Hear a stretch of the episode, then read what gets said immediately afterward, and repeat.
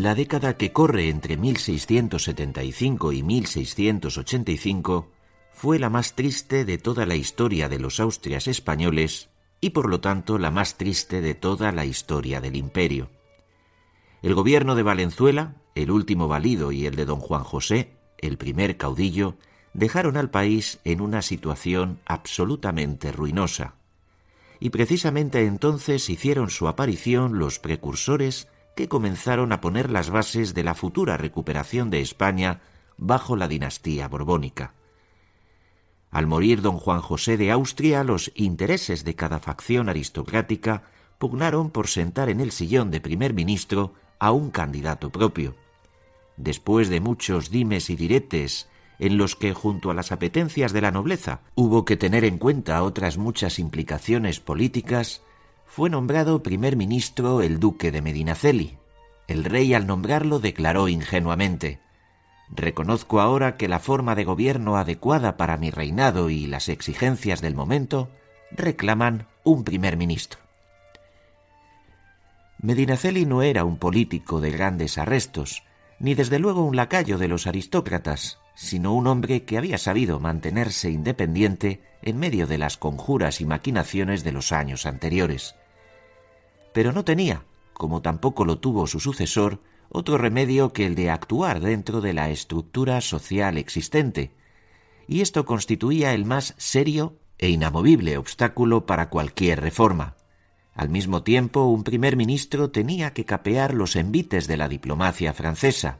Luis XIV, después de derrotar a los españoles en los campos de batalla, trataba de dominarlos también por la vía pacífica. Con esta idea había conseguido que Carlos II contrajese matrimonio con una sobrina suya, María Luisa de Orleán, esperando que si nacía un heredero quedase desde el primer momento bajo la influencia del monarca galo. Medinaceli, por su parte, se limitó a unos objetivos mínimos, pero suficientes para hacer sobrevivir al país, e incluso para permitirle una cierta recuperación. Consciente de que el rey no era capaz de hacer nada útil por España, se esforzó por liberarlo de toda responsabilidad de gobierno, y lo hizo descargando sobre la maquinaria administrativa existente la tarea de mantener el orden y la ley y de poner al país en vías de recuperarse de la terrible crisis económica que venía padeciendo. Hombres como Carlos de Herrera y José Beitia Linaje, expertos en cuestiones económicas, pasaron a ocupar destacados puestos como secretarios y consejeros de Medinaceli.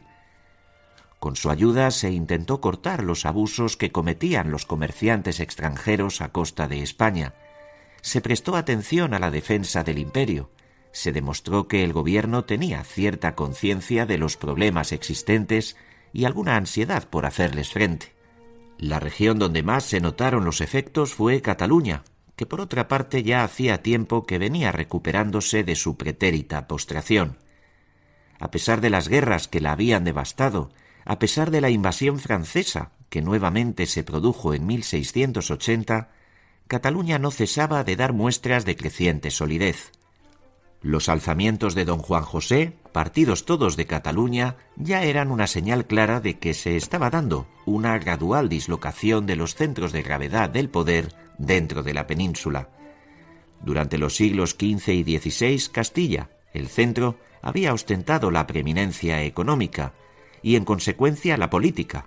Ahora Castilla, totalmente empobrecida y esquilmada, cedía su preeminencia a las regiones periféricas y Cataluña fue la primera de ellas que dio señales de resurrección.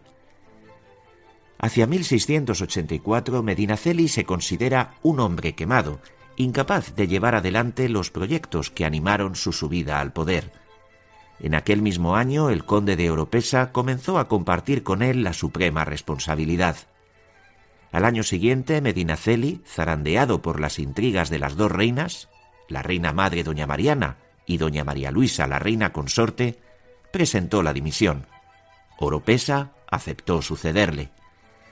El conde de Oropesa acometió la más difícil de las tareas que podía fijarse cualquier gobernante en aquellos días, la de reorganizar de pies a cabeza la hacienda pública, inspirándose en los modelos franceses. Para llevar a cabo tal propósito no le faltaron cualidades.